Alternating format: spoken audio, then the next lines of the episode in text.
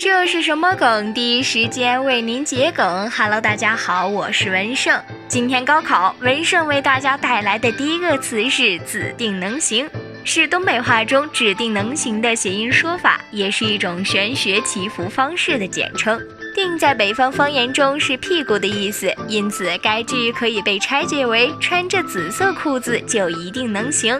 所以在东北地区，会有人在重要场合，比如高考的时候穿紫色来求好运。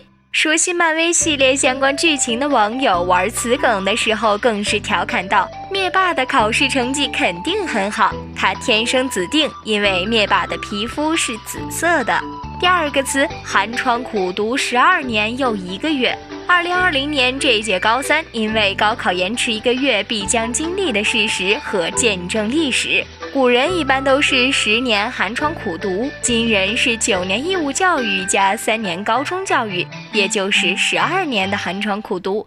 但是二零二零年因为疫情，高考由六月延迟到了七月，多了一个月，所以总共寒窗十二年又一个月。对于这一特殊活久见历史，莘莘学子有人欢喜有人愁。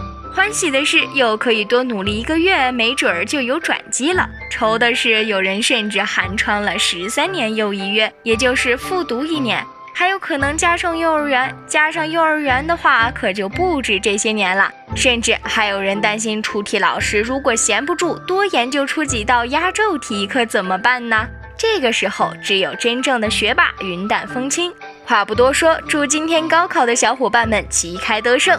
你还有哪些想知道的热梗呢？欢迎留言呀！直白解梗，欢迎关注。这是什么梗？我是文胜，下期再见。